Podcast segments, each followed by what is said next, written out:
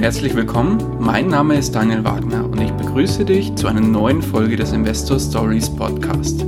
Erfahre von anderen Investoren, wie sie gestartet sind und welche Erfahrungen sie auf ihrem bisherigen Weg gemacht haben.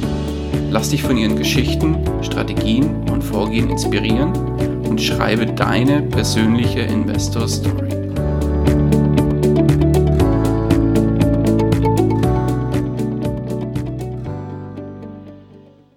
Hallo und herzlich willkommen zu einer neuen Folge des Investor Stories Podcast. Heute zu Gast bei mir Danny Neithardt. Danny, grüß dich.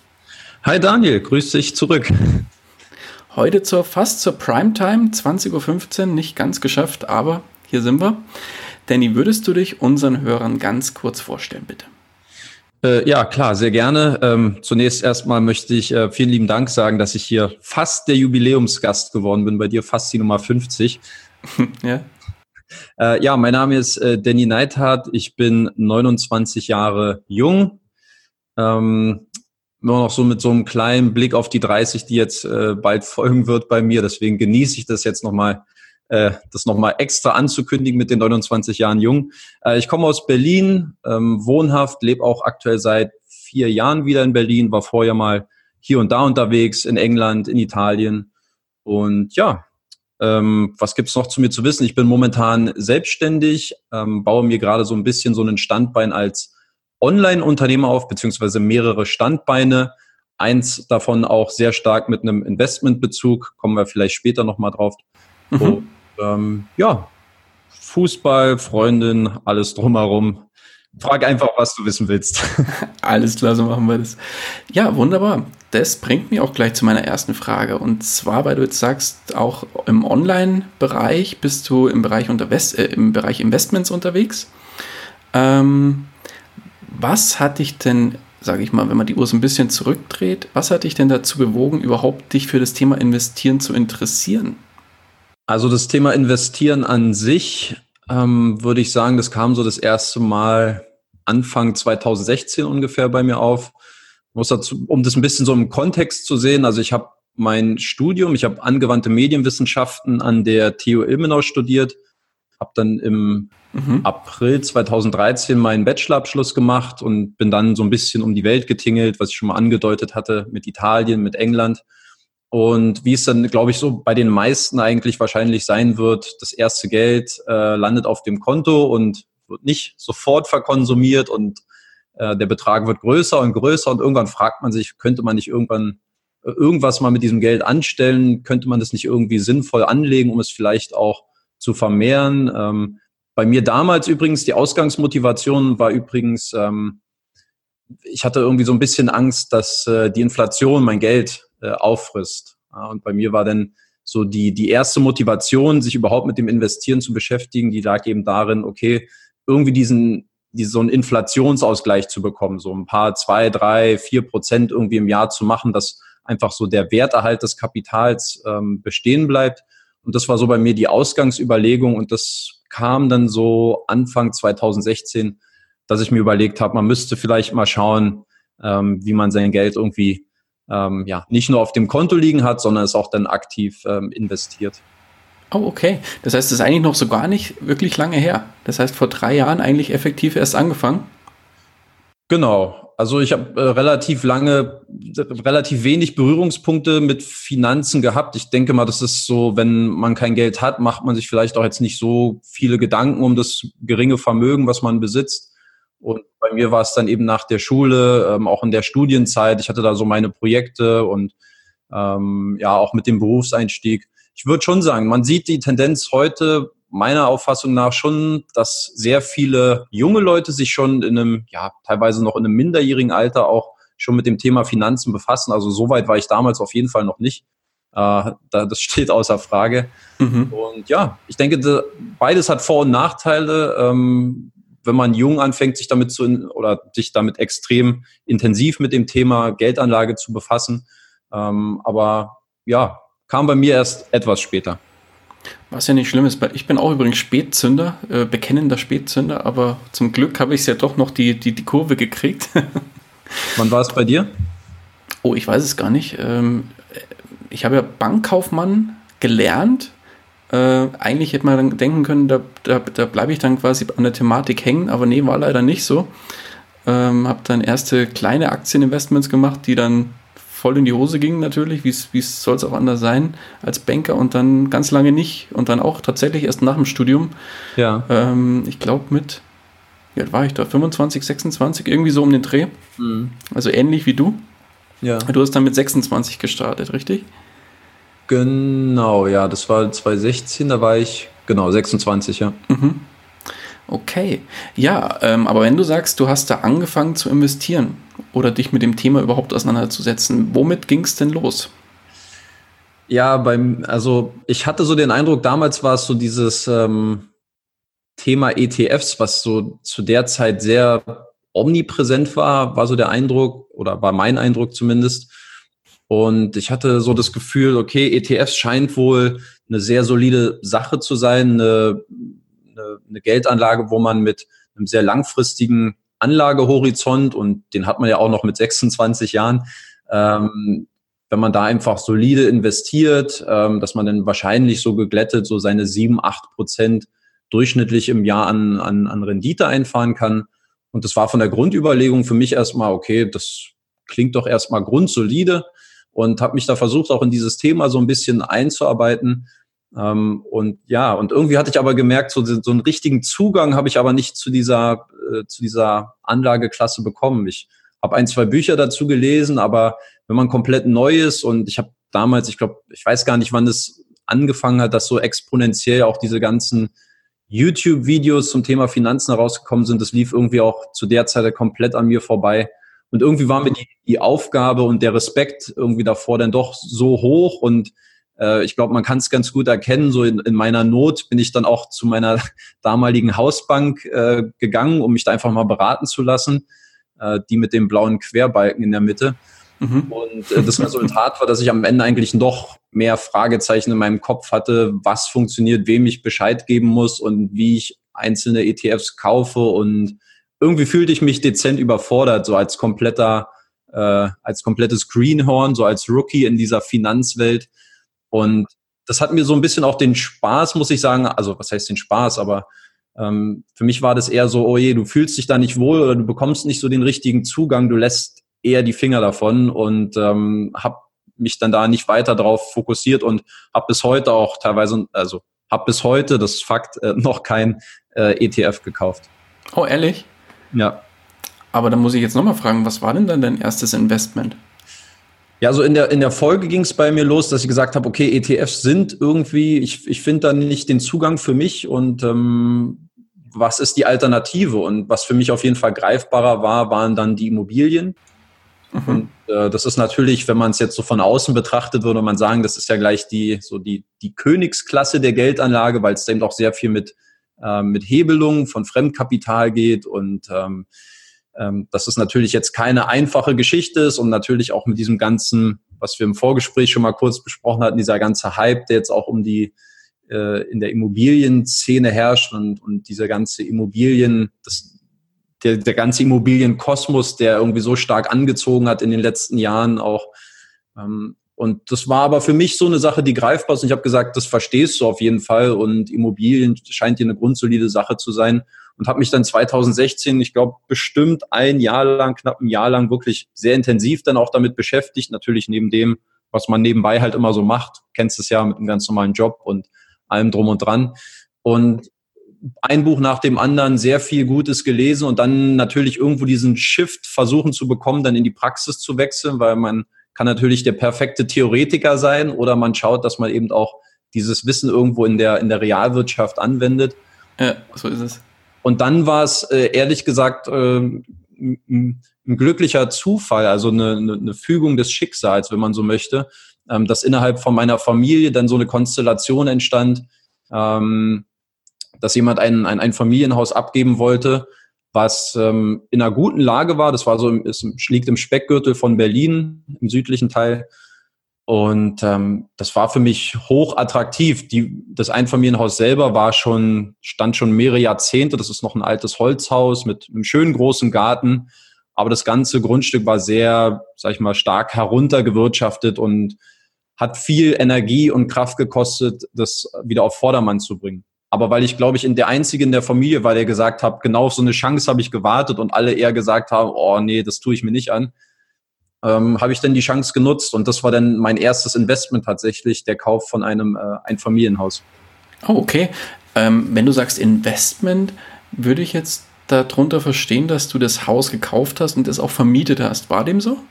Genau. Also ich habe es, ähm, also der, also richtig als ähm, der Besitzübergang war zum 01.01.2017. Mhm. Also das sind jetzt so zweieinhalb Jahre und habe es dann so weitestgehend auf Vordermann gebracht. Natürlich jetzt auch in den letzten zweieinhalb Jahren immer auch sehr viel gemacht äh, am und äh, um dem Haus herum. Genau, und habe das dann an ein befreundetes Unternehmen ähm, vermietet, hat bis heute noch Bestand und äh, genau, ist in einer soliden Vermietungs- und Verpachtungssituation. Okay, sehr cool. Ähm, ja, spannend. Von ETFs hin direkt zum ersten Immobilieninvestment. ja. Und ja, jetzt drehen wir mal die Uhr so ein bisschen wieder nach vorne auf das heutige oder auf die heutige Zeit. Worin investierst du heute? Hm, also ich habe natürlich die Immobilie, die ich jetzt so bewirtschafte. Ähm, da source ich jetzt auch nichts aus wegen, ähm, meine, wegen so der Betriebsnebenkostenabrechnung oder wenn es dann irgendwie mal kleinere Sachen gibt. Also da kümmere ich mich dann auch persönlich drum. Ist für mich auch so natürlich auch eine Art Herzensangelegenheit, weil es eben so ein Objekt äh, aus der Familie ist. Ähm, und parallel habe ich noch zwei weitere Investmentvehikel, die ich ähm, mehr oder weniger bespiele. Das eine ein bisschen intensiver, das sind die Peer-to-Peer-Kredite. Da habe ich im Oktober 2017 angefangen und letztes Jahr im Sommer, ich weiß gar nicht mehr, wann ich die erste Aktie gezeichnet habe, ich glaube, es war Juni oder Juli 2018, da ging es dann auch mit den Aktien bei mir los. Okay. Und kommen wir vielleicht mal kurz auf das Thema P2P-Kredite zu sprechen, weil da machst du ja auch, ähm, wie du so schön eingangs erzählt hast, im Online-Bereich oder als Online-Business so ein bisschen was. Vielleicht erzählst du mal ganz kurz was dazu. Na klar, gerne. Also ich habe im äh, Anfang des Jahres jetzt, Anfang 2019, einen äh, Blog gelauncht, der heißt äh, Rethink Peer-to-Peer-Kredite. Ähm, die URL kann man ja sicherlich irgendwo einbinden, also es ist rethink-peertopeer.de. Mhm, kommt alles in den Show Notes. Okay, perfekt. Ja, und das ist eben ein Blog, den ich jetzt ähm, aufgesetzt habe. Parallel äh, mache ich auch einen, äh, betreibe ich auch einen kleinen YouTube-Kanal. Ich glaube, mit ein bisschen Glück schaffe ich es jetzt so bis, bis Ende Juni, dass wir die 1000 Abonnenten knacken. Das ist für mich äh, ja fern der Realität eigentlich und von meiner Erwartungshaltung gewesen, als ich dieses Projekt gestartet habe. Aber der Content wird ganz gut angenommen und deswegen bin ich echt zufrieden, weil es ist ein sehr spannendes Thema, dem ich mich gerne und passioniert widme und würde mal sagen, wenn jetzt jemand sagt, na gut, Peer-to-Peer-Blogs gibt's natürlich jetzt auch schon wie Sand am Meer und gerade wenn man sich so auch in dieser Szene ein bisschen bewegt, dann merkt man, da gibt's schon einiges an, an Blogs und an Content auch zu diesem Thema. Und ich glaube dennoch, dass irgendwie viele das mögen und auch wertschätzen, dass ich versuche, so ein bisschen einen etwas anderen Blickwinkel auf diese Thematik zu bekommen und nicht, sag ich mal, diese klassische, ähm, wie funktioniert das Investieren auf Plattform XY ähm, darstelle, sondern mir ist eigentlich so wichtig, einen, versuchen, einen Blick hinter die Kulissen zu bekommen. Also wie, wie funktionieren die, die Mechanismen des Crowdlendings? Ähm, was passiert gerade bei einzelnen Anbietern, was man mal ähm, kritischer hinterfragen könnte? Vielleicht mal ein, mhm. zwei Beispiele. Jetzt zum Beispiel, was sehr gut angekommen ist, zum Beispiel die, ähm, äh, die Rückkaufgarantie beim Mintos mal so ein bisschen zu hinterfragen, um da einfach mal zu schauen, äh, die Zinszahlungen, die man aus Rückkäufen bekommt, die waren bei mir teilweise, die haben 40 Prozent meiner Zinseinnahmen am Ende des Monats ausgemacht. Ich habe dann einfach mal einen Blick versucht darauf zu werfen, wie setzen Sie dich ein, aus welchen Faktoren, aus welchen Kriterien setzen sich diese ähm, verspäteten Zinszahlungen zusammen und was bedeutet es letztlich auch ähm, für den Privatanleger. Und ja, das ist zum Beispiel jetzt ein Thema. Bei Bondora ist ja auch eine sehr umstrittene Plattform. Einfach mal eine Statistikauswertung des Kreditportfolios vornehmen und auch Vorlagen zur Verfügung zu stellen, damit Leute schauen, ähm, okay, wie kann ich eben selbst auch mein Kreditportfolio mal bei Bondora analysieren? Was kommt da für mich heraus? Ausfallquoten, durchschnittliche Zinssätze, wer sind die Kreditnehmer bei mir? Und ja, würde sagen, dass generell der Ansatz bei mir eher darin besteht, so halt sehr authentische Erfahrungsberichte zu liefern. Ich spreche meist immer als Slogan bei mir von äh, authentische Erfahrungsberichte und tiefgründiges Hintergrundwissen zu Peer-to-Peer-Krediten. Okay. Meine Tagline, wenn man so möchte. Und untermauert es dann eben auch, indem ich auch natürlich persönlich ins Baltikum fahre. Also ich war jetzt letztes Jahr in, in Estland, habe mir dort ähm, Bondora und der State Guru ein bisschen näher angeschaut. Jetzt im März hatte ich eine Baltikum-Reise, wo ich in, in Riga war, so ein bisschen das, das Epizentrum der Peer-to-Peer-Plattform, wenn man so möchte. Ja, richtig. Ähm, und dann auch in Vilnius, was so ein bisschen unter dem Radar liegt und für mich auch eine sehr positive Überraschung war. Ähm, Anbieter wie Neo Finance oder Debitum Network. Generell, was in Litauen gerade passiert, finde ich hochspannend und ähm, einfach diese Unterrepräsentanz von gewissen Themen in dem Kosmos der Peer-to-Peer-Kredite, den eben noch ein bisschen mehr nach vorne zu bringen und das Ganze eben in meinen persönlichen Erfahrungen äh, zu begleiten. Das ist so ein bisschen der, der Ansatz von diesem Blog. Jetzt habe ich sehr viel geredet, vielleicht noch ein letzter Satz kurz dazu. Ja, klar, gerne, immer. Für mich auch ist mal ein wichtiges Thema auch Transparenz. Ähm, ich kann verstehen, dass Geld immer ein sehr sensibles Thema ist, gerade auch in Deutschland, wo man sagt, jetzt erzählt er über seine Investments und es kann einem immer so und so ausgelegt werden. Aber für mich war eben auch ganz wichtig, ähm, die Themen, über die ich schreibe und gerade im Finanzkontext dann einfach auch eine gewisse Glaubwürdigkeit auch für meinen Content zu haben. Und deswegen ähm, lege ich zum Beispiel auch sehr transparent immer auf monatlicher Basis da, wie viel Geld ich bei den einzelnen Anbietern investiert habe, wie meine Performance ist. Weil für mich macht es schon nochmal einen Unterschied, ob jemand sich sehr viel über eine Plattform herausnimmt, ob positiv oder negativ, ähm, und dann aber nur 100 Euro investiert hat oder jemand, der vielleicht 10.000 oder 15.000 Euro investiert hat. Und dass die Leser und die Leute, die mich verfolgen, dass sie einfach auch einordnen können ähm, oder dass sie eine gewisse Art Glaubwürdigkeit auch aus meinem Content herauslesen können, dass ich eben auch eine gewisse Portion Skin in the Game bei dem einen oder anderen Anbieter mehr oder weniger habe. Okay. Und das ist ebenfalls ein Aspekt ist, der auch sehr ähm, positiv wahrgenommen wird. Ja, wie viel hast du denn auf den äh, P2P-Plattformen in Summe in, äh, investiert? Also rein angelegt sind es jetzt seit Anfang Juni 36.000 Euro. Oh, wow. Und das Peer-to-Peer-Depot, das müsste ich nochmal zusammenrechnen, das müssten aber auf jeden Fall über 40.000 Euro jetzt äh, mittlerweile sein, vielleicht sogar bis zu 42.000. Okay, äh, unter Peer-to-Peer-Depot verstehst du dein gesamtes Geld, was irgendwo auf den Plattformen rumgeistert und jetzt, ob es investiert ist oder nicht? Genau, also, okay. Äh, na, also es ist alles investiert, das kann ich sagen, aber die 36.000 Euro sind quasi das gesamte Kapital, was ich ähm, insgesamt angelegt habe auf den Plattformen. Und natürlich durch die ganzen Erträge, durch die Zinseinnahmen steigt natürlich auch der Wert dann auch des äh, Depots sozusagen. Okay, verstehe. Und deswegen sind, äh, beträgt der Wert, glaube ich, wenn ich jetzt alle Plattformen zusammenrechne, das sind sechs Stück bei mir, um die 40 bis 42.000 Euro. Okay, wow. Ja, es ist mal eine ordentliche Stange Geld, die du da schon liegen hast. Aber dann würde ich mal kurz vorschlagen, würde mich mal interessieren, weil du sagst, du machst auch in Akt oder investierst auch in Aktien und hast natürlich zusätzlich noch die Immobilie. Oder hast du vielleicht auch mehr Immobilien? Nee, das ist bei der einen Immobilie geblieben dann. Okay. So, wenn man jetzt mal dies, dein Gesamtportfolio so ein bisschen von oben aus der Luft betrachtet.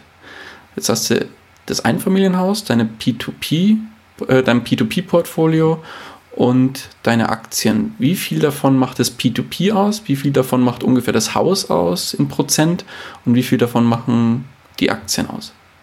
Ja, Dan, jetzt muss ich ein Geständnis machen. Ich bin immer ganz schlecht mit dem, ähm, wie man eine Immobilie in diese Gesamt, in dieses Gesamtportfolio mit reinberechnet, ob es jetzt danach geht, wie viele ähm, oder geht es rein an dem Wert der Immobilie abzüglich der, des Darlehens, was offen ist? Genau, oder? so würde ich jetzt sehen. Okay. Dicker uh, Daumen. Dann, ja, dann ist die Immobilie auf jeden Fall der größte Teil.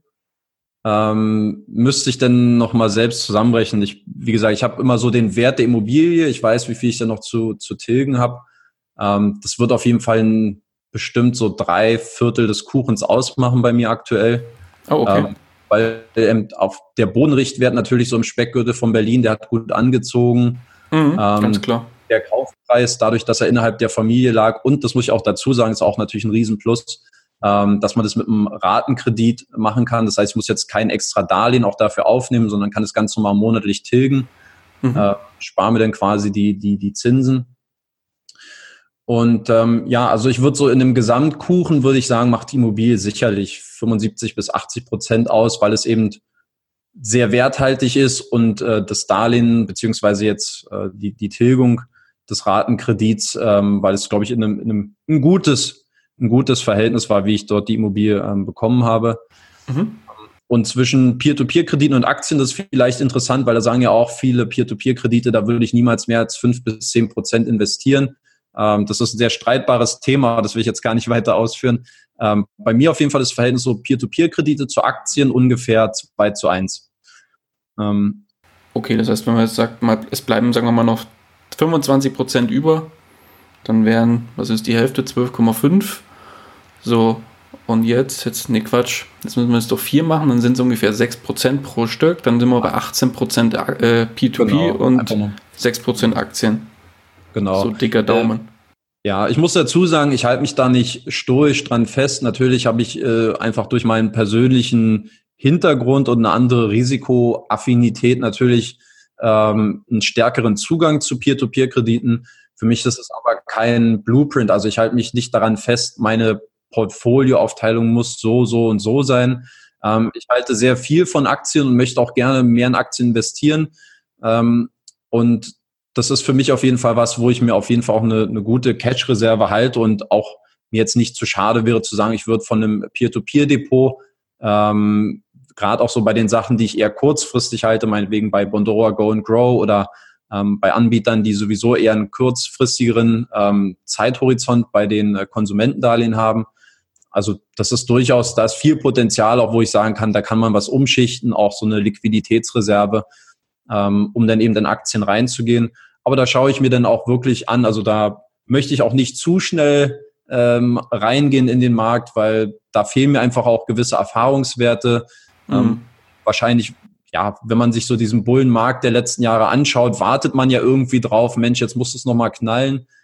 Ähm, die Situation jetzt um Weihnachten, um den Jahreswechsel herum, war natürlich eine schöne Gelegenheit. Ähm, ich habe auch dort die eine oder andere Aktie dann gekauft in diesem Zeitpunkt. Ähm, hätte eigentlich, klingt doof, aber ich hätte eigentlich gehofft, dass es noch weiter in die, in die Zahlfahrt geht. Hm.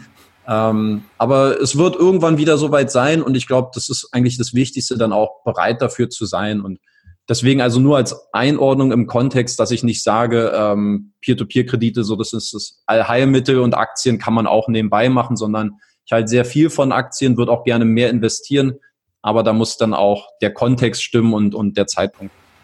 Okay, ähm, wie, wie gehst du bei dem Thema Aktien vor oder was, was verfolgst du da für eine Strategie?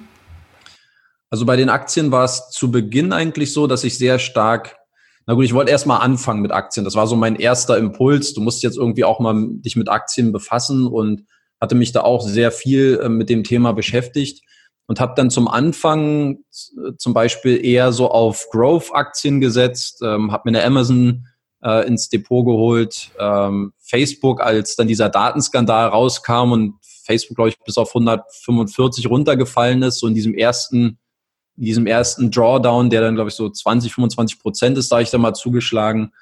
Oder auch ähm, bei der Alphabet, bei Google. Mhm.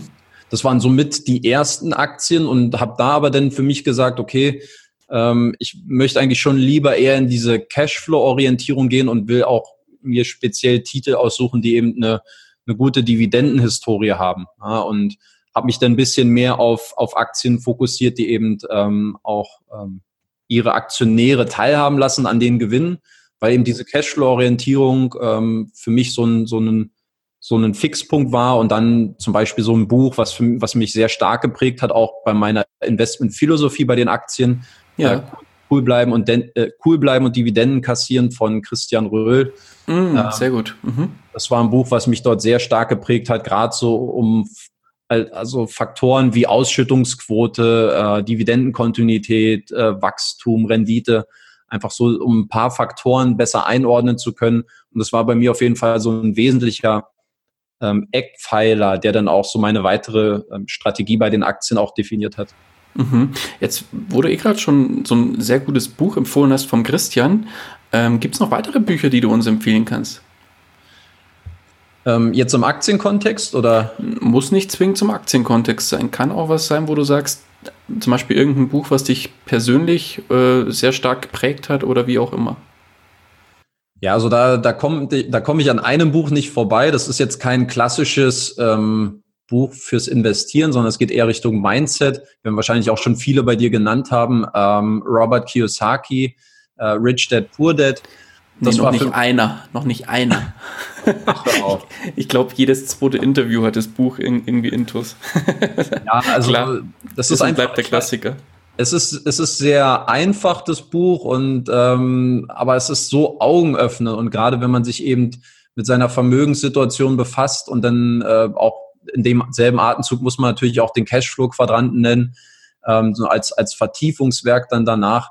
Und war bei mir wahrscheinlich so wie bei vielen anderen auch. Das hat ähm, zu einem Umdenken auch ähm, angeregt, dass man eben ähm, schauen muss, woher bekommt man eben sein Kapital und wo stehen oder wo man eben für den Vermögensaufbau hingeht und der Tausch Zeit gegen Geld und ähm, äh, anderer Leute Arbeit und äh, anderer Leute Geld und äh, die ganzen Quadranten. Also für mich hat das ähm, damals einen sehr starken Einfluss hinterlassen. Deswegen würde ich das auf jeden Fall immer als erstes nennen. Und dann natürlich gibt's wunderbare Werke, wenn es an die einzelnen Investmentthemen geht. Mhm. Jetzt hast du selber ja auch ein Buch geschrieben zum Thema P2P-Kredite vor und vor kurzem, glaube ich, gelauncht, richtig? Genau, Geldanlage, Peer-to-Peer-Kredite, Grundlagen, Risiken, Investitionsstrategien. Danke, dass du es ansprichst, Daniel. Ja, klar. ähm, ja, nee, ich bin super stolz. Das ist ein Projekt. Ich, ich weiß nicht, ob äh, vielleicht die Zuhörer sich vorstellen können. Ich glaube, jeder trägt sich ja irgendwann mal in seinem Leben mit dieser Idee, ich möchte irgendwann mal ein Buch schreiben. Ich weiß nicht, mhm. was bei dir auch mal so oder ist es vielleicht gerade so? Äh, es ist nicht gerade so, aber es ist ähm, definitiv noch auf meiner sogenannten Bucketlist. ja. ja, ich glaube, das ist so ein Buchschreiben, das hat irgendwie was Magisches und das ist, ähm, darf man nicht glorifizieren, weil da steckt ungeheuer viel Arbeit dran. Ich glaube, das ist auch der Grund, warum die wenigsten es auch am Ende des Tages machen. Mhm. Und man muss äh, das auch in den richtigen Kontext sehen. Also ich glaube, wer ein Buch schreibt, um, um Geld zu verdienen, so der er soll sich wieder zurück ins Bett legen. Weil wenn man das, glaube ich, richtig ernsthaft macht und sich da viel Zeit für nimmt, also bei mir hat das, der gesamte Prozess hat bei mir zwischen acht und neun Monaten gedauert. Mhm. Und das war alleine, was das an Zeit gefressen hat, viel umgeworfen, neu strukturiert, recherchieren, neue Ansätze und also da hängt so ein großer Rattenschwanz mit dran. Aber ich kann dir sagen, es gibt am Ende des Tages kein besseres Gefühl, als wenn man denn ein Buch in kompakter Form vor sich stehen hat, so als, als ein echtes physisches Produkt äh, darin lesen kann, da ist man schon wahnsinnig stolz drauf. Und ich habe es jetzt Ende Mai gelauncht, das ist jetzt, glaube ich, drei, dreieinhalb Wochen ungefähr her. Mhm. Und bin super happy mit dem Produkt. Und das ist natürlich immer die Gefahr, äh, können die anderen das auch wertschätzen und sehen sie die Arbeit dahinter ja, und, und bringt es wirklich auch einen Mehrwert. Und äh, man will natürlich, man hat es für sich eher natürlich in erster Linie gemacht, weil man wollte es für sich machen und ähm, andere an seinem Wissen teilhaben lassen. Ähm, aber da ist, äh, also ich kann zumindest für mich nicht verleugnen, da steckte eine gewisse Portion auch Narzissmus hinter, so das, sich auch selbst zu beweisen, ich ziehe das jetzt durch und ich mache das jetzt. Ähm, und man will das aber natürlich auf einem sehr hohen Level ähm, vollziehen und Qualität abliefern und Mehrwert bringen, dass hier den Leuten das auch wirklich gefällt. Und so, wenn ich mir jetzt die Rezensionen anschaue bei Amazon und was mir persönlich auch für Nachrichten geschrieben worden sind, dann ist das für mich mehr wert, so als, als wenn ich damit noch 100 Euro mehr verdienen würde. Ja, klar. Ähm, und das ist auf jeden Fall für mich eine, eine schöne Erfahrung gewesen. Ähm, war sehr prägend, ja, auf jeden Fall. Ja, sehr cool. Verlinken wir auf jeden Fall alle Tipps von dir, als auch dein Buch äh, in den Show Notes. Könnt ihr dann alle nochmal nachlesen und, und, gerne das Buch von Danny sich unbedingt mal, äh, euch unbedingt mal anschauen. Ähm, jetzt kommen wir aber nochmal zu einem ganz anderen Thema, Danny. Und zwar würde ich gerne nochmal zurück zum Thema P2P-Kredite gehen. Klar, gerne. Ich, ich habe mir vorbereitet auf unser Interview mich auch mal auf deinem Blog so ein bisschen umgeschaut und bin dann auf einen Beitrag gestoßen von dir, in dem du ähm, so ein bisschen berichtet hast von dem Thema gehebeltes Investieren im Bereich Invest äh, P2P-Kredite. Erzähl, hm. doch mal, erzähl doch mal was dazu. ja, was möchtest du denn konkret wissen? Gibt es da was Spezielles oder? Ja, erstmal, wie, wie bist du überhaupt auf das Thema gekommen? Weil ähm, gehebeltes Investieren im Bereich P2P-Kredite ist, macht ja jetzt nicht jeder, sage ich mal. Warum war das für dich überhaupt ein Thema? Und ähm, wie hast du für dich das Risiko bewertet? Das finde ich eigentlich so ganz spannend an dem Thema. Okay. Also wie bin ich drauf gekommen? Ähm, da hat mich jemand inspiriert, den du auch schon mal bei dir im Podcast zu Gast hattest. Und zwar war es der Alexander Raue okay. vom Vermietertagebuch. Mhm. Das erste Mal, dass ich davon gelesen habe, das war, glaube ich, auf seinem Blog und habe mir das sehr eng oder habe mir das äh, sehr genau angeschaut, was er da gemacht hat, wie er kalkuliert hat. Und ich ähm, persönlich hatte natürlich auch, sage ich mal, diese, ähm, na gut, ich weiß nicht, ob man das jetzt vergleichen kann mit der Immobilie, weil ich musste dafür kein Darlehen aufnehmen. Aber für mich war es vom Prinzip natürlich ja so, wie auch sehr viele Immobilieninvestments zwangsläufig funktionieren, nämlich mit einem Fremdkapitalhebel.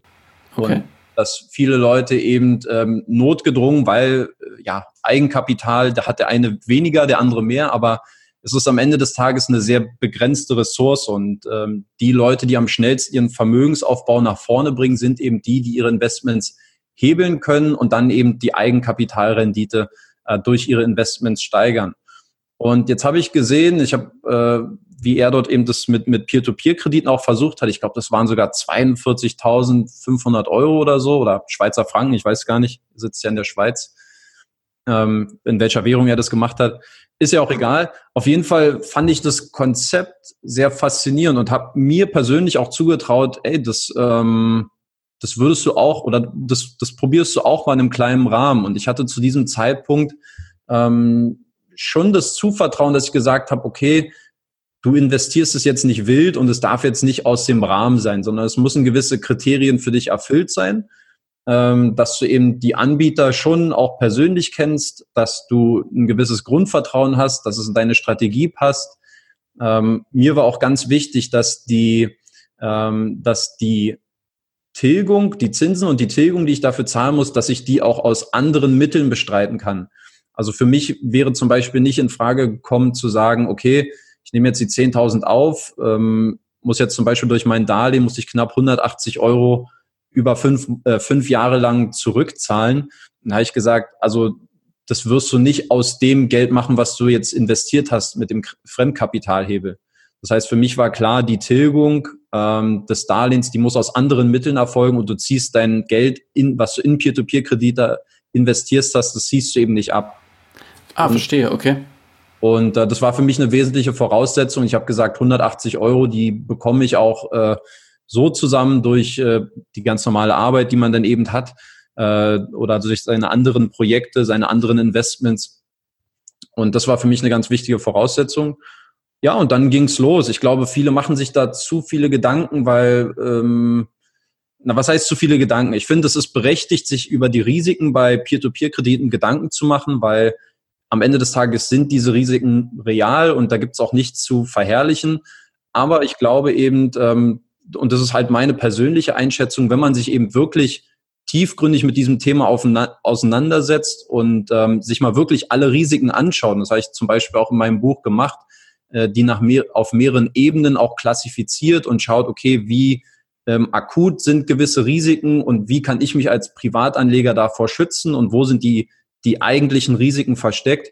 Und wenn man das Ganze, weil ich glaube, ähm, diese Gefahr, die viele immer sehen bei Peer-to-Peer-Krediten, das hat viel damit was zu tun, dass viele nicht den, den kompletten Kosmos verstehen und nicht das komplette Wissen besitzen oder sich vielleicht auch nicht aneignen wollen, um eben in der Gänze dieses Thema zu überblicken.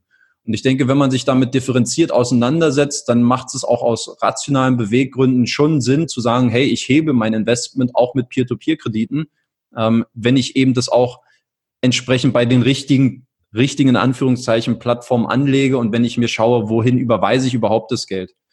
Vielleicht noch ein Nebensatz dazu zu den Risiken. Ähm, ich glaube, am Anfang war ja auch dieses Thema ähm, nie mehr als fünf Prozent seines Vermögens in Peer-to-Peer-Kredite. Und darüber hinaus ist ja auch so ein beliebtes Mantra eigentlich auch in der Peer-to-Peer-Community, nenne ich es jetzt mal, ähm, zu sagen, Plattformdiversifikation. Du weißt nicht, wen es trifft, deswegen äh, alles mitnehmen, was du kannst und überall investieren. Dann triffst dich nicht so sehr, wenn, ähm, wenn es dann wirklich mal irgendjemand oder irgendein Unternehmen trifft und die Konkurs anmelden müssen, Insolvenz oder insolvent gehen, Konkurs anmelden müssen. Und ich für mich persönlich, ich habe gesagt, das ist okay, wenn ihr diesen Ansatz haben wollt, aber es äh, ist irgendwie ein sehr, also der Ansatz der Diversifikation, den, den verstehe ich.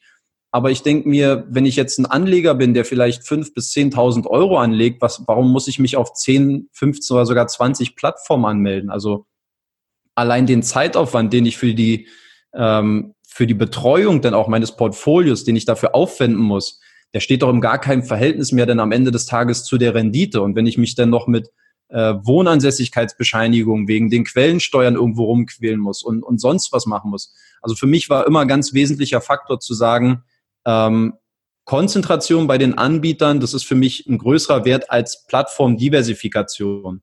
Und ich sehe das, ich habe jetzt den Bernhard Hummel, schöne Grüße an der Stelle, falls er zuhört, ähm, aus, ähm, aus Österreich.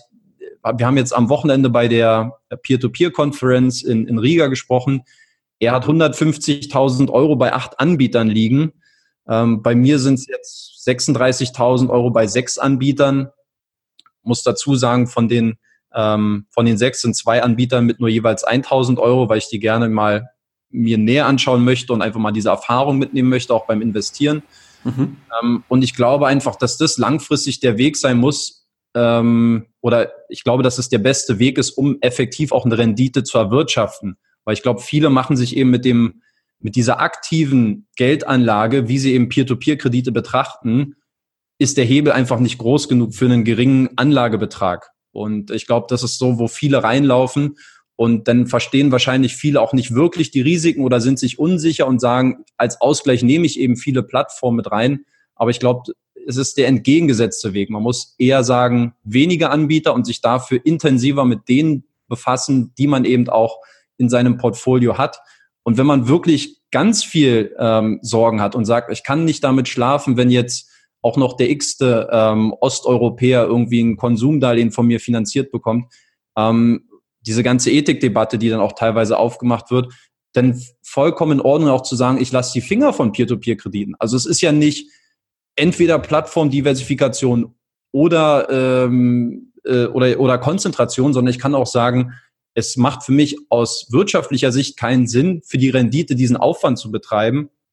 Dann lasse ich es einfach, lasse meinen Sparplan meinetwegen laufen, habe meine ETFs ähm, und kann ruhig schlafen oder lasse es auf dem Tagesgeld, alles kein Problem.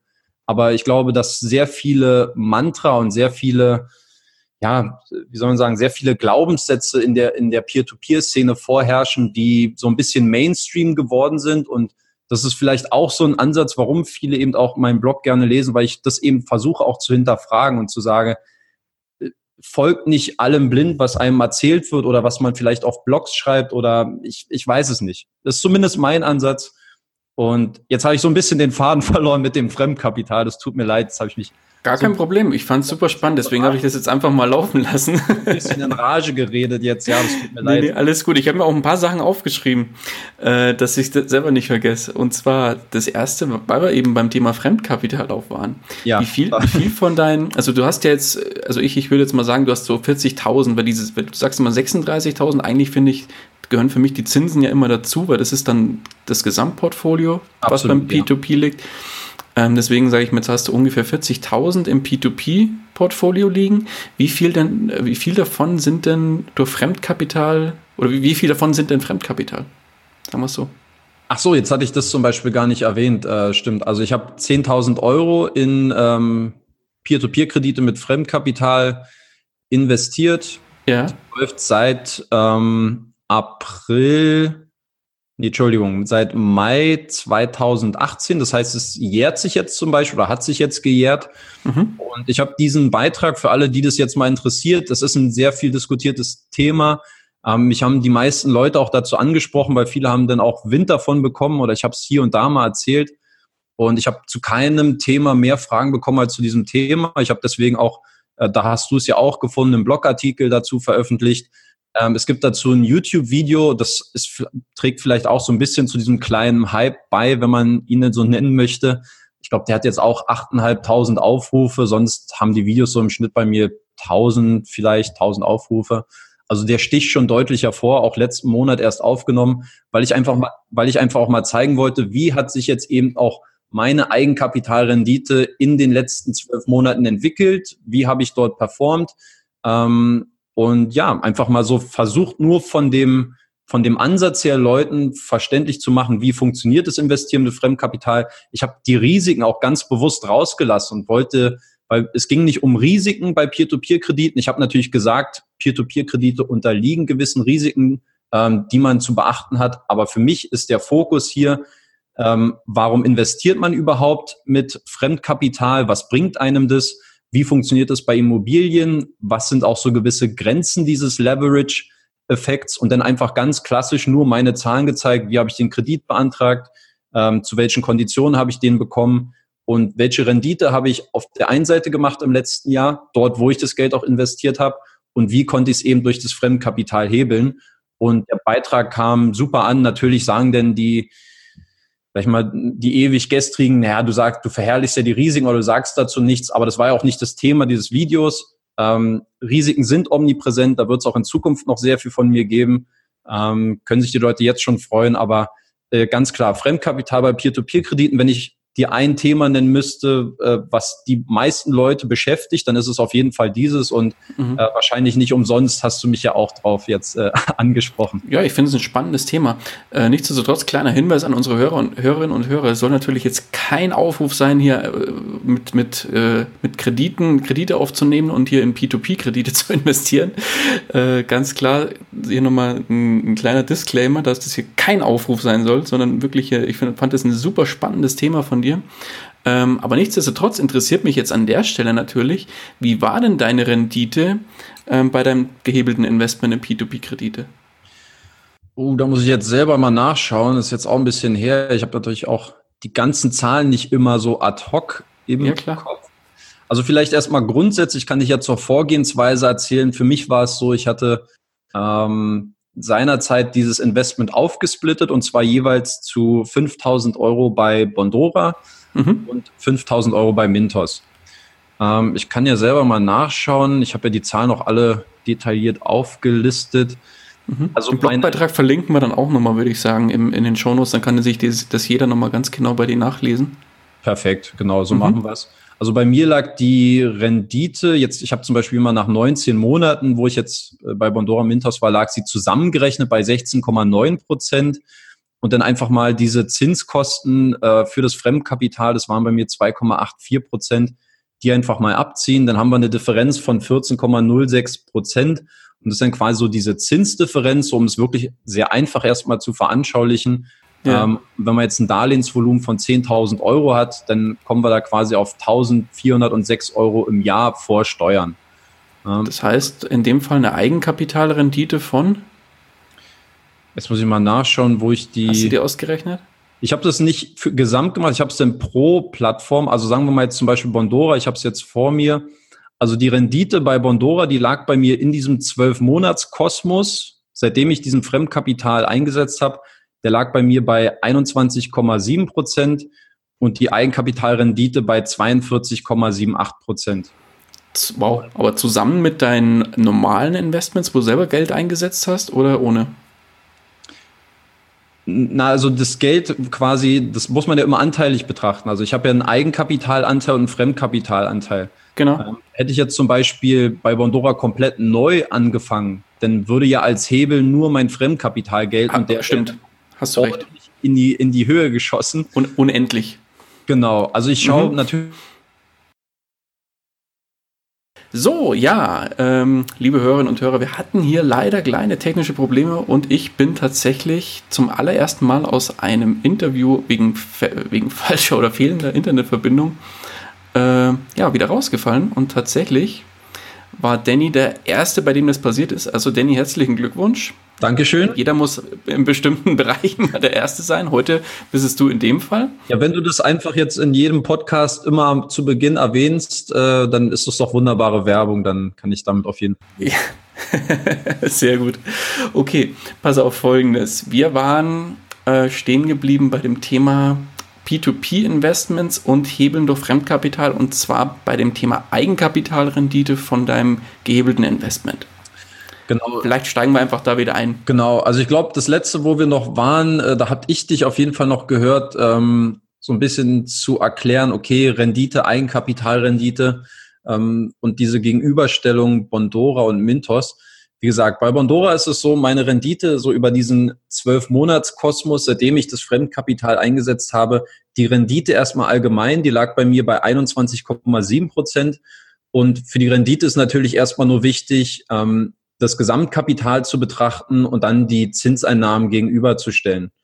Ähm, und dann eben nochmal auf der anderen Seite hat man die Eigenkapitalrendite, da schaut man, okay, aufgrund des Fremdkapitalhebels den, oder diesen, des Fremdkapitaleinsatzes, wie hoch hat sich dadurch die Eigenkapitalrendite gesteigert, also das Kapital, was man selbst eingesetzt hat, um eben auf diese Rendite zu bekommen und diese Zinseinnahmen ähm, auch zu bekommen, abzüglich der Zinsen für das Darlehen.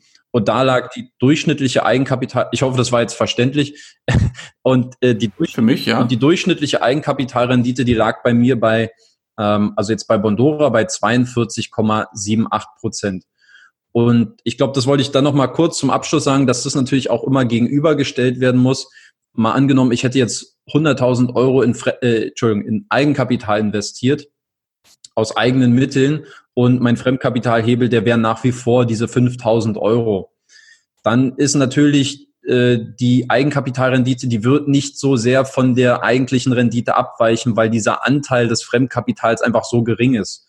Und auf der anderen Seite hingegen, wenn ich eben selber ähm, mich neu bei einer Plattform anmelde und dann einfach sage, hier 5000 Euro Fremdkapital und gib ihm, ähm, dann ist es natürlich fast ein unendlicher Hebel, weil alle Zinseinnahmen, die ich am Ende des Tages habe, basieren natürlich auf Kapital, was ich mir erstmal geliehen habe. Ja, und ja, klar. berücksichtigt noch die Zinsen für das Darlehen. Vielleicht noch ganz kurz die Zahlen zu Mintos ähm, in den zwölf Monaten. Da versinnbildlicht sich, Entschuldigung, da versinnbildlicht sich das dann auch so ein bisschen, was ich gerade erzählt hatte. Ähm, bei Mintos lag die Rendite jetzt in den zwölf Monaten bei 11,57 Prozent. Eigenkapitalrendite bei 27,33 Prozent.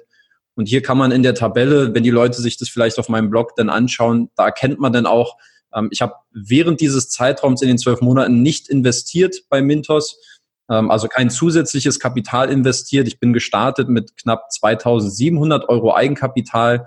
Ähm, und dieser Wert ist dann organisch quasi auch mit Hilfe des Fremdkapitals ähm, und dann den daraus resultierenden Zinseinnahmen auf knapp 3600 Euro am Ende dieser zwölf Monate gestiegen.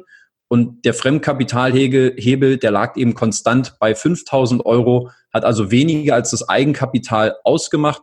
Und entsprechend sieht man auch, dass die Eigenkapitalrendite mehr als das Doppelte so hoch ist von der eigentlichen Rendite, die ich mit dem Gesamtkapital ähm, erzielen konnte. Um das vielleicht für die ähm, Hörer zu verdeutlichen, die vielleicht sich noch nicht damit so sehr beschäftigt haben, ähm, auch so diese, diese Abhängigkeiten voneinander entstehen.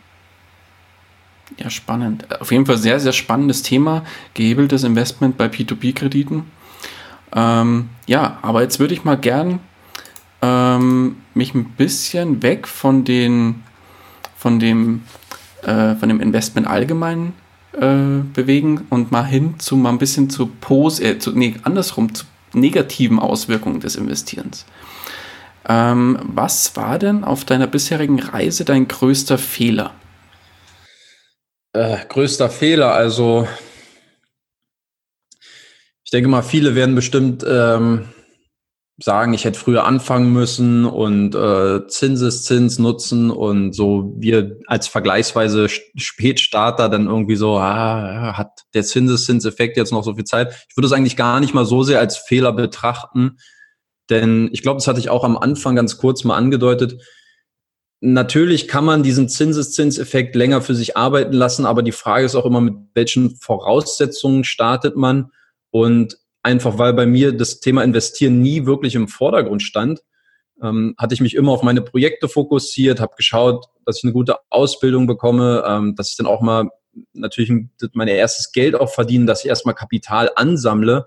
Und ich glaube, dass diese Weiterbildung und erstmal auch die Voraussetzungen zum Investieren zu schaffen, dass sie eigentlich auch viel wichtiger sind als jetzt am Anfang gleich irgendwie, ach, jetzt kriege ich hier 10 und da 11 Prozent, jetzt irgendwie so, teilweise so eine Debatten gibt es ja auch bei Peer-to-Peer-Krediten, äh, dass man sich da denn zwischen Anbietern entscheidet aufgrund von einem Prozentpunkt.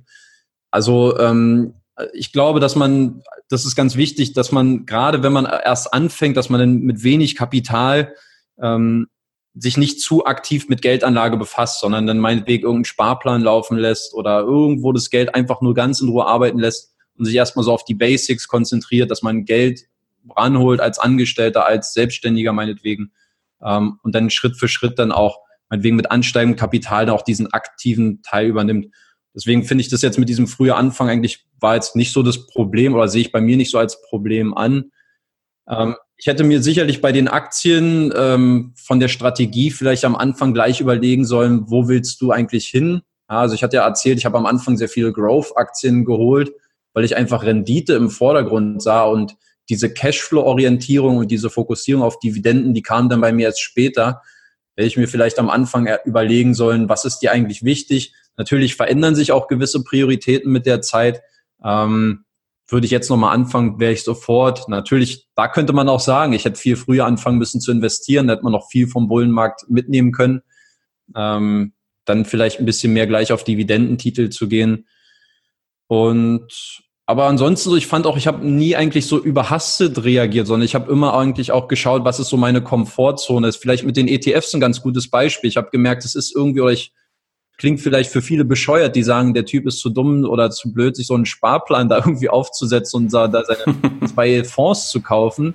Aber für mich war einfach so, das hat irgendwie aus irgendwelchen Gründen damals nicht gepasst und ich wollte es dann auch nicht erzwingen. Und so habe ich das eigentlich bei vielen Investments gemacht. Ähm, mit der Immobilie war es natürlich ein Geschenk, weil es sehr einfach war und familienintern, wenn man so möchte. Ähm, auch Peer-to-Peer-Kredite. Ich habe auch mit äh, Bondora Mintos 2000 Euro damals angefangen und habe auch erstmal ein halbes Jahr geschaut, wie entwickelt sich das und was kannst du effektiv zu diesem Thema noch lernen und ähm, immer eigentlich so mit der Komfortzone mitgehen, wie fühlt man sich wohl und was traut man sich zu, dass man einfach nachts auch schlafen kann und sich da jetzt nicht immer die ganze Zeit auch deswegen verrückt macht. Und ja, alles so one step at a time, wie es so schön heißt, ne? Ja, ich glaube, das ist auch ein guter Weg. Aber verstanden. Ähm, wenn wir das Blatt jetzt mal so ein bisschen Richtung Erfolge drehen, was waren denn deine größten Erfolge oder dein größter Erfolg vielleicht sogar? Hm. Ich würde sagen, das ist eigentlich ähnlich wie bei den Fehlern. Also jetzt äh, habe ich mich jetzt nicht so hart kritisiert. Jetzt möchte ich mich eigentlich auch nicht so in den Himmel loben. Also ich finde, also ich möchte eigentlich ganz gern bescheiden bleiben. Ich weiß nicht, Investitionserfolg, woran, woran bemisst man das jetzt irgendwie, wo man mal eine gute Rendite gemacht hat dann wäre es sich. Muss auch gar nicht ein Material oder muss auch, muss ich jetzt gar nicht so ausdrücken in Form von, mit der Aktie habe ich 200 Prozent gemacht, sondern kann ja auch was nicht monetäres sein. Ja, ich glaube, der größte Erfolg, ich denke einfach das Dranbleiben, ja, sich ähm, mit dem Thema Finanzen dann auch zu beschäftigen, ähm, nicht gleich aufzugeben, außer wenn, außer wenn es bei mir um ETFs geht natürlich. Ähm, nee, aber Spaß beiseite. Also ich glaube einfach so dieses ähm, sich überwinden, so und diese Komfortzone zu verlassen, dann sich auf neue Themen auch mal einzulassen, ähm, Peer-to-Peer-Kredite, Aktien und so. Das irgendwie fängt ja jeder mal bei Null an und einfach erstmal Zeit investieren, man muss sich Wissen aneignen, man sammelt Erfahrungswerte. Und ich glaube, das Wichtigste ist einfach dran zu bleiben und äh, immer auch stetig dazu zu lernen. Ich denke mal bei mir zum Beispiel, Kryptowährung. Das ist für mich so ein Buch mit, mit sieben Siegeln. Ähm, aber ich denke mir auch, irgendwann ist es halt auch so ein Thema, mit dem man sich mal näher beschäftigen muss, wo man sich jetzt auch nicht so verschließen kann, gerade auch wegen der Blockchain-Technologie, die dahinter steht, was jetzt auch in gewissen Teilen so ein bisschen diesen Peer-to-Peer-Kredite-Kosmos in Litauen mit reinkommt und ja, einfach offen bleiben so und vielleicht noch das mit der Immobilie könnte ich vielleicht noch sagen, weil ähm, da war wirklich viel zu machen und ähm, würde jetzt so einfach sagen, dass ich da auch durchaus stolz bin, was ich da auch alles erstmal wieder so auf Vordermann gebracht habe und ähm, dass ich mich da auch entsprechend gekümmert habe und bin da, will jetzt nicht von Erfolg sprechen, aber da bin ich auf jeden Fall stolz, dass ich da ähm, nicht so ein Vermieter bin, der ähm, der sagt, okay, und Rendite und jetzt, äh, jetzt, jetzt rollt der Rubel, sondern ich bin da echt hinterher, kümmere mich um viele Sachen, so weil eben auch viel zu machen ist und bin da eigentlich ganz froh, dass ich da das, weil es ist für mich nicht selbstverständlich, dass ich diese Möglichkeit bekommen habe und entsprechend möchte ich mich da auch einfach äh, dann drum kümmern und ja. Mhm. Finde ich einen guten Ansatz, definitiv. Okay, Danny, dann äh, schauen wir jetzt noch mal einen Ticken in die Zukunft. Drehen, drehen wir die Uhr noch ein bisschen nach vorne. Wo geht die Reise noch hin? Ja, ist eine gute Frage. Ähm, ich muss sagen, ich habe dieses Thema Investments ähm, schon, ich will nicht sagen gefressen, aber für mich ist auf jeden Fall der Fokus so im, in dem letzten Jahr auch immer stärker in Richtung finanzielle Unabhängigkeit gewandert. Ich hatte ja mal erwähnt, am Anfang war für mich eigentlich so Inflationsausgleich war mein Ziel, wenn es um Finanzen ging. Und mittlerweile, das merkt man halt bei meinen Investments und der, der Fokussierung auf Cashflow und ähm, dass man wirklich einen durch, durch Kapitalerträge, durch Zinseinnahmen, durch Dividenden, durch Cashflow von Immobilien, dass man sich nach Möglichkeit breit aufstellt, aber eben auch immer wieder einen, ja, so einen, so einen Rückfluss hat aus seinen Investments und das Geld für sich arbeiten lässt. Und das ist mir eigentlich in den, wie es vielleicht so bei all oder bei jedem so ist, der so vielleicht so Ende 20, Anfang 30 ist, der sich dann an irgendeinem Punkt fragt, so, okay, man hat sich so sag ich mal, die ersten Berufshörner abgestoßen und man ist raus in die Welt und vielleicht tritt dann so ein bisschen Ernüchterung ein und man merkt, äh, man ist auch nicht unkündbar und es kann viel passieren im Leben, viele Wendungen, viele, viele, das Leben kann in viele Richtungen gehen und für mich hat sich schon so in diesen letzten anderthalb Jahren gezeigt, dass ich schon gerne versuchen möchte, unabhängiger von ähm, von gewissen Faktoren zu sein, die mich zwingen, gewisse Dinge zu tun zu gewissen Zeitpunkten. Also einfach nur, weil es mal so nicht so äh, durch die Blume sprechen, sondern einfach in diesem Angestelltenverhältnis. Ich möchte das gar nicht verteufeln oder möchte gar nicht sagen, das ist so diese ganzen Hamsterrad-Debatten, die es da gibt. Ich finde, wenn jemand einen, einen, einen guten Job hat, wo er gerne hingeht, wo er meinetwegen auch gutes Geld verdient und einfach so, wo man eine Erfüllung für sich sieht, ist es das Beste, was es geben kann. Und ähm, man hat natürlich eine vergleichsweise Sicherheit äh, durch das Gehalt, durch Sozialversicherung, Krankenversicherung und alles. Und ich denke, dass man da in Deutschland echt dankbar sein muss, dass man, dass dieses Sozialsystem so gut funktioniert, solange man eben gesund ist und auch Arbeit hat. Ähm, aber für mich ist eben auch deutlich geworden, ja, es ist, es ist eben nicht selbstverständlich und ähm, man muss schauen für den Fall der Fälle, wie steht man selber da und ist man quasi irgendwie in diesem System gefangen oder hat man selber die Selbstbestimmung, um eben auch seinen eigenen Werdegang aktiv zu schreiben und äh, selbstbestimmt zu leben? Und das ist ein Wert, der für mich auf jeden Fall sehr wichtig geworden ist und wo ich deswegen natürlich wegen meinen Investments sehr stark drauf schaue, dass ich äh, einen guten und nachhaltigen auch Return bekomme. Und auf der anderen Seite jetzt auch mit mir in der Position als Online-Unternehmer, der sich versucht, gewisse Standbeine aufzubauen, eben das auch mit den Projekten zu realisieren, die, ähm, wie zum Beispiel jetzt dieser Blog oder dieses Buch, was ich geschrieben habe, dass man einfach kleine Standbeine schafft, um sich selber ähm, ein Stück weit eine Reputation aufzubauen und seine Zeit auch mit denen, mit den Sachen verbringt, die einem persönlich auch den meisten Mehrwert geben, die meiste Befriedigung schaffen. Und da schaue ich gerade sehr stark, dass ich ähm, das auch natürlich in eine gewisse Weise, in gewisser Weise monetarisieren kann, ähm, dass dort eben auch ein gewisser Cashflow auch für mich entsteht oder ein gewisses Einkommen, weil man braucht einen sehr langen Atem. Das habe ich jetzt auf jeden Fall, also das hat man sich vorher schon denken können, aber als Selbstständiger, der jetzt eben nicht einfach nur sagt, ich suche mir jetzt drei Auftraggeber, sondern der primär eben auch durch gewisse Online-Systeme sein Business tragen möchte, da braucht man einen sehr langen Atem, man muss viel ausprobieren ähm, Kenne ich. Kennst du auch, ja. Und, und deswegen da einfach dranbleiben und das ist so mein Weg, wenn es so jetzt in die Zukunft geht. Ähm, aber ich, wie gesagt, ich möchte es auch gar nicht ausschließen, ähm, dass es irgendwann auch wieder im, im festangestellten Verhältnis äh, dorthin kommen wird. Aber momentan folge ich eher so meinem Instinkt und der sagt mir gerade jetzt so Ende 20 ähm, viel Kraft noch da und man könnte natürlich jetzt wieder argumentieren, man kann viele Sachen schneller voranbringen mit seinen Finanzen, wenn man eben jetzt sein, äh, seine Zeit für gutes Geld irgendwie auch verkaufen würde. Das stimmt. Aber für mich, ich, das ist so dieses, ja, dieser innere Drang jetzt momentan sein eigenes Ding zu machen. Und äh, ich bin da eigentlich auch, habe ein gutes Selbstverständnis. Ich habe im Vertrieb jetzt vier, fünf Jahre gearbeitet, habe da eigentlich auch immer gute Ergebnisse erzielt. Ich denke mal, das ist in der Wirtschaft immer gefragt und ähm, ich denke, dass da ist der Weg für mich auch nicht ausgeschlossen, wenn es dann irgendwann auch mal zurückgehen sollte. Mhm, wunderbar. Aber denn jetzt kommen wir mal zu was ganz anderem. Und zwar, jetzt hast du ja schon, obwohl deine Reise hat ja erst, sage ich mal so vor, zumindest deine finanzielle Reise hat so ein bisschen ja erst vor drei Jahren so ein bisschen begonnen. Jetzt ähm, kommt die spannende Frage zum Thema finanzieller Neustart. Stell dir mal vor, du wachst morgen in einem fremden Körper auf. Du bist nicht mehr die Person, die du jetzt bist, sondern bist jemand anders. Und zwar hat der, die Person, die du jetzt bist, hat einen Angestelltenjob, verdient 1500 Euro. Das heißt, genau das Gegenteil von dem, was du jetzt eigentlich machst, wenn du sagst, du bist selbstständig. Ja. Und, und zusätzlich hast du noch ein Tagesgeldkonto. Da liegen als Tagesgeldpuffer 10.000 Euro. Jetzt hast du keinerlei Netzwerk mehr. Und ähm, was du aber hast, ist das Wissen, das du dir die letzten Jahre aufgebaut hast. Das heißt, das muss nicht wieder von vorne beginnen. Jetzt, was du aber von vorne beginnen musst, ist dein, oder du musst finanziell neu starten, so muss ich sagen. Wie würdest du denn neu starten?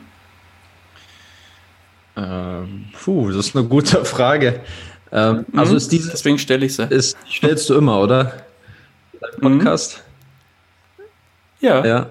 Ähm, wie ist denn das mit dem Alter? Ist das. Ähm, Sag mal, du bist so alt wie jetzt. So alt wie jetzt. Mhm. Also einfach nur so aus, um so ein bisschen mit der Risikoaffinität vielleicht so ein bisschen zu, zu balancieren. Das heißt, es gibt auch keine Vermögenswerte. Alles, was ich habe, ist ein Job mit 1,5 netto mhm. und 10.000 Euro mhm. Tagesgeld. Exakt. Okay, also die, die Frage impliziert ja, okay, wenn ich jetzt auf meine eigene, also mit meinem heutigen Wissen von vorne beginnen würde. Ähm, genau. Also wenn ich jetzt einfach mal auf meine Erfahrungswerte schaue, Immobilien, nun gut, das ist sehr kapitalintensiv. Ich glaube, das wird mit 10.000 Euro schwierig. Ähm, und Bonität, weiß ich nicht, bei 1.500 Euro könnte es wahrscheinlich auch eng werden. Also ich würde Immobilien jetzt mal rausstreichen für die Investments. Aktien, glaube ich, ist für, also jetzt auf Einzelaktien ist, reicht es für die Diversifikation nicht. Ähm, da wäre jetzt wahrscheinlich die Alternative Sparplan. Aber auch da bin ich jemand, weil ich das eben selbst nicht erfahren habe, ähm, auch mit den ETFs würde ich da jetzt auch nicht empfehlen, so anzufangen. Da bleibt eigentlich nur noch Peer-to-Peer-Kredite. Ähm, für mich wäre es so ein bisschen abhängig, mh, hm, wie groß so der Konsum ist. Also ich weiß nicht, diese 1500 Euro, sind die dann auch wieder weg so oder kann man da irgendwie gut was zurücklegen? Ähm, das hängt von dir ab. Also wenn ich diese, wenn ich genau diese Person bin und na gut, ein bisschen was, dann würde ich auf jeden Fall nicht die 1500 Euro verbrauchen.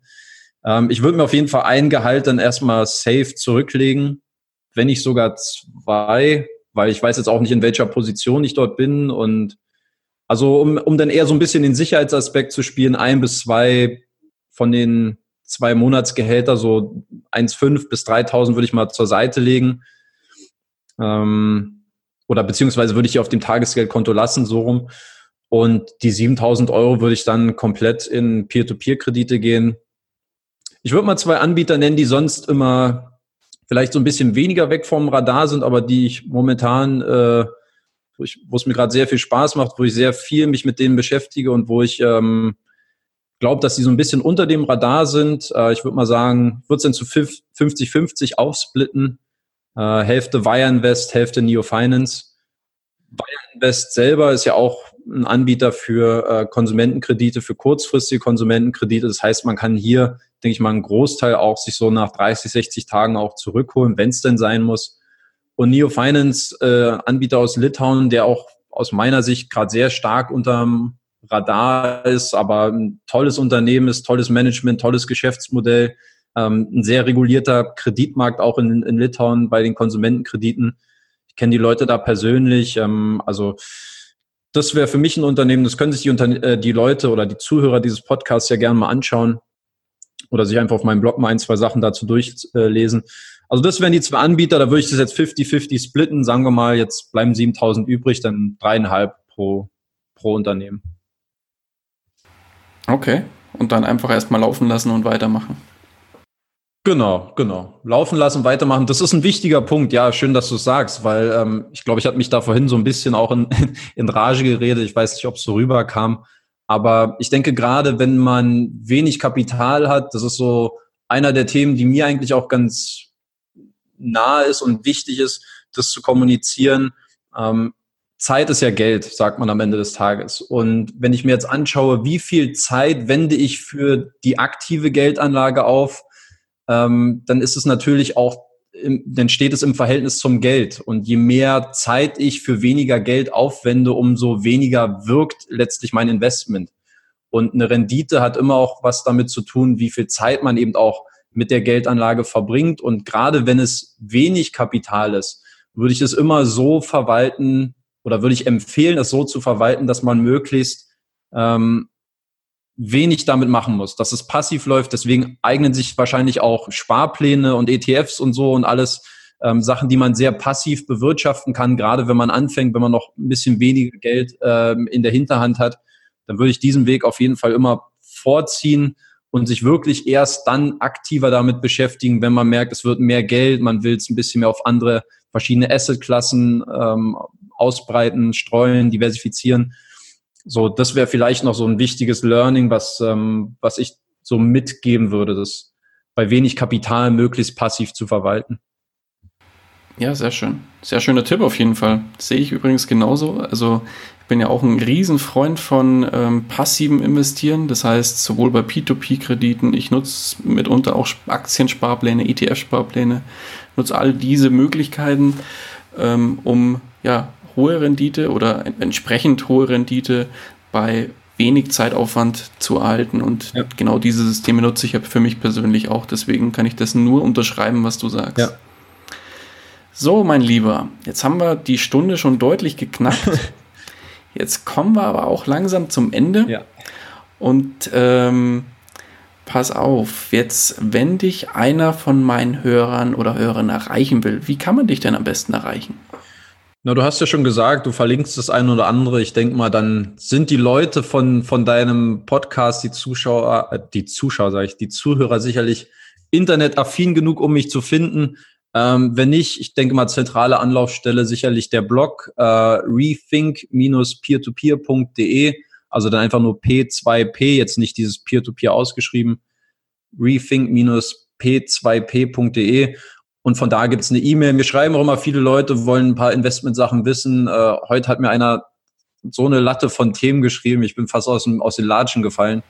Ähm, aber ich finde das, ich finde es gut, weil es ist für mich ein Zeichen von Wertschätzung, dass die Leute auch sich die Zeit nehmen, die Mühe machen, ähm, mich darauf anzusprechen und äh, meine Meinung wissen wollen. So deswegen ist auch bei meinen YouTube-Kommentaren, das kann man sich ja mal rein, also das findet man dann auch über den Blog. Ähm, einfach dort auch mal sich die Kommentare durchschaut. Ich versuche möglichst auf alles zu reagieren, was irgendwie so Hand und Fuß hat, jetzt, was jetzt nicht so ganz abstrus ist, aber wenn Leute was wissen wollen, so ich, ich habe ja auch nicht die Weisheit mit den Löffeln gefressen, aber wenn es die Leute interessiert, wie ich gewisse Themen einschätze, dann gebe ich da gern auch meinen Senf ab. Deswegen jeder, der Lust hat, gern über den Blog kommentieren, E-Mail danny at uh, rethink-peertopeer.de. Danny mit E übrigens, nicht mit A. Und äh, ja. Und mit Doppel-N, mit Y? Genau, genau. Und äh, ja, würde mich freuen, wenn der eine oder andere mich vielleicht auf dem Podcast auch anspricht, würde mich freuen. Und wenn es äh, Interesse an einem Dialog gibt, ähm, immer her damit. Alles klar. Wunderbar, mein Guter. Dann sind wir auch am Ende angekommen. Ich danke dir ganz, ganz herzlich für deine Zeit. Und äh, ja, wahnsinnig tolle, tollen Input hast du hier geliefert. Also auch ganz, ganz viele tolle Ansätze, ganz viele tolle Ideen ähm, wo der ein oder andere sich mit Sicherheit was rausziehen kann. Und ja, kurzum, die letzten Worte, mein Guter, die gehören dir. Oh, äh, ja, da, dann gebe ich das Danke gerne erstmal zurück an dich, Daniel, dass ich hier auch die Möglichkeit hatte, mich so ein bisschen vorzustellen, mich ein bisschen zu präsentieren und äh, das eine oder andere so aus meinem noch Vergleich, vergleichbar kleinem Kosmos, so ein bisschen äh, Investment-Kosmos zu erzählen. Ich sehe es wie du. Ich hoffe, dass einfach so der ein oder andere Nugget mit dabei war, wo jemand gesagt hat, hey, interessanter Ansatz, das ähm, ini oder das, das äh, animiert mich dazu, das einfach mal weiterzudenken oder vielleicht sich einfach nochmal andere Themen anzuschauen. Ähm, und das ist eigentlich so meine Hoffnung, meine Erwartungshaltung, dass da jeder irgendwie jetzt diese Stunde, die er wirklich zugehört hat, oder ich keine Ahnung, wie lange wir jetzt am Ende gesprochen haben, ähm, dass da einfach irgendwo was Sinnvolles mit bei war, was man für sich mitnehmen konnte. Ähm, dann wäre, glaube ich, dann hat sich das auch gelohnt vom Zeitaufwand.